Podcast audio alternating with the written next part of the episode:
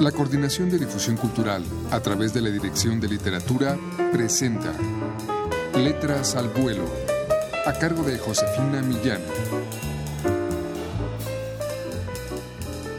Amigos, muy buenas tardes. Hoy tenemos para ustedes el primer volumen antológico dedicado al ensayo hispanoamericano. Forman parte de este 43 autores, entre ellos los hay poetas, periodistas, investigadores, traductores y todos ellos ensayistas. Hoy les presentamos a Alma Guillermo Prieto, que nos evoca en este ensayo la bondad de las harinas. Escuchen ustedes.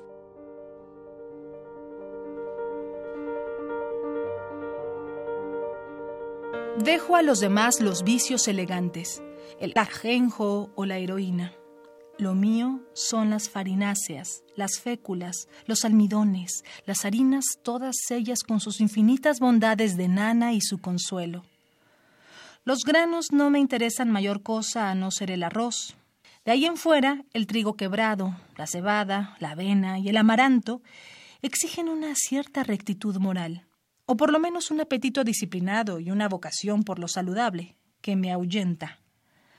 Lo que quiero es la masa del maíz, el puré de las papas, la harina del trigo vuelta hojaldre, croissant, fideo, tarta de cebolla, pastel de quince pisos decorado con flores y chambelanes, lasaña de mil sabores, polvorón dulce y huidizo en el paladar.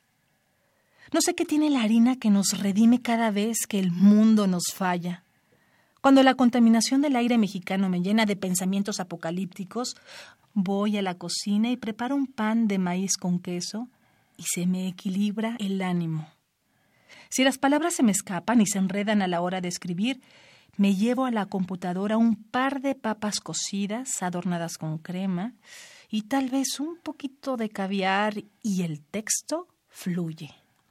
Si siento que naufrago en un mar nocturno de soledad, sé que un café con leche y tres bolillos tostados con mantequilla no son remedio y, sin embargo, alivian. Y como uno recurre a sus adicciones, también en las buenas, preparo un espagueti sin mayor adorno que un poco de mantequilla aromatizada con ajo, una espolvoreada de nuez picada y un poco de buen queso parmesano antes de sentarme, feliz, con un par de revistas y un libro a pasar las horas. Para cualquier otra comida hay que estar de ánimo. El caldo de camarón, que también consuela y repara, exige un buen estómago. Y si uno anda muy desconcentrado con el mundo, el espectáculo sanguinolento de un filete pimienta es un reto, no un agasajo.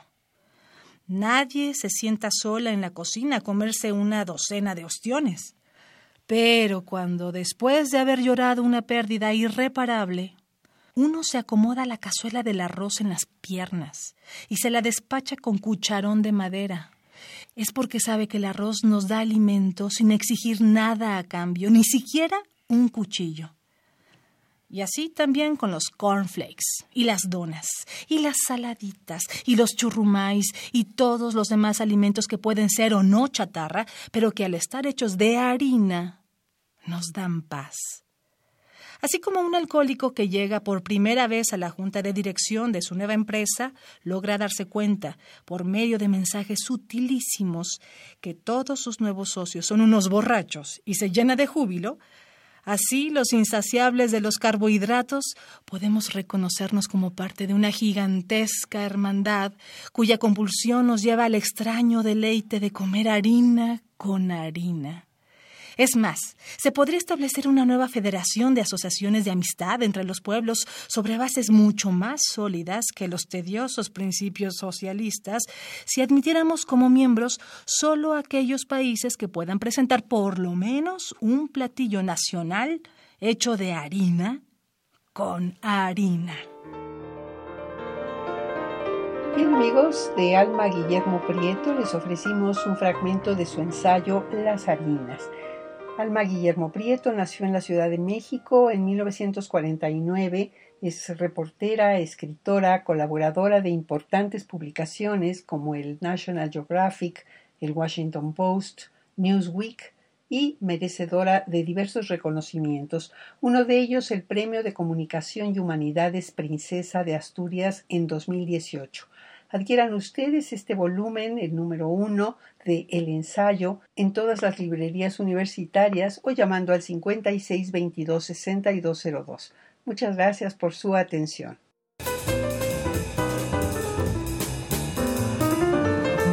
La Coordinación de Difusión Cultural a través de la Dirección de Literatura presentó Letras al Vuelo, a cargo de Josefina Millán.